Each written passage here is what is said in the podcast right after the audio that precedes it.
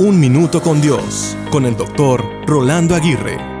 Uno de los distintivos que hace que el ser humano sea la creación máxima se llama libre albedrío. El ser humano tiene la capacidad de tomar decisiones. Esto lo distingue de toda la creación. El raciocinio es un regalo que Dios nos ha dado a cada uno de nosotros. No hemos sido creados como robots o como máquinas que solo ejecutan una acción se nos ha dado la capacidad de tomar decisiones. Estas pueden ser buenas y malas. La diferencia más notoria entre una persona exitosa y una que no lo es radica en la manera como usa su libre albedrío. Las personas que toman buenas decisiones usualmente han aprendido de las malas decisiones que han tomado. Sin embargo, ellos han desarrollado principios que les permiten ejercer bien su dominio propio.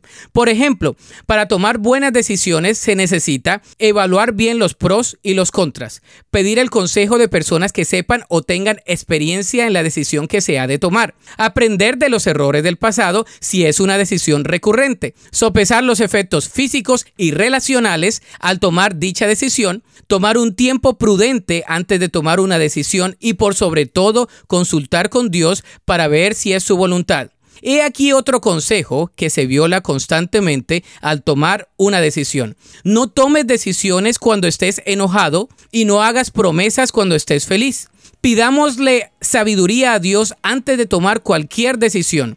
Él desea que tomemos buenas decisiones. La Biblia dice en Eclesiastés 5.2, no te apresures, ni con la boca ni con la mente, a proferir ante Dios palabra alguna. Él está en el cielo y tú estás en la tierra. Mide pues tus palabras.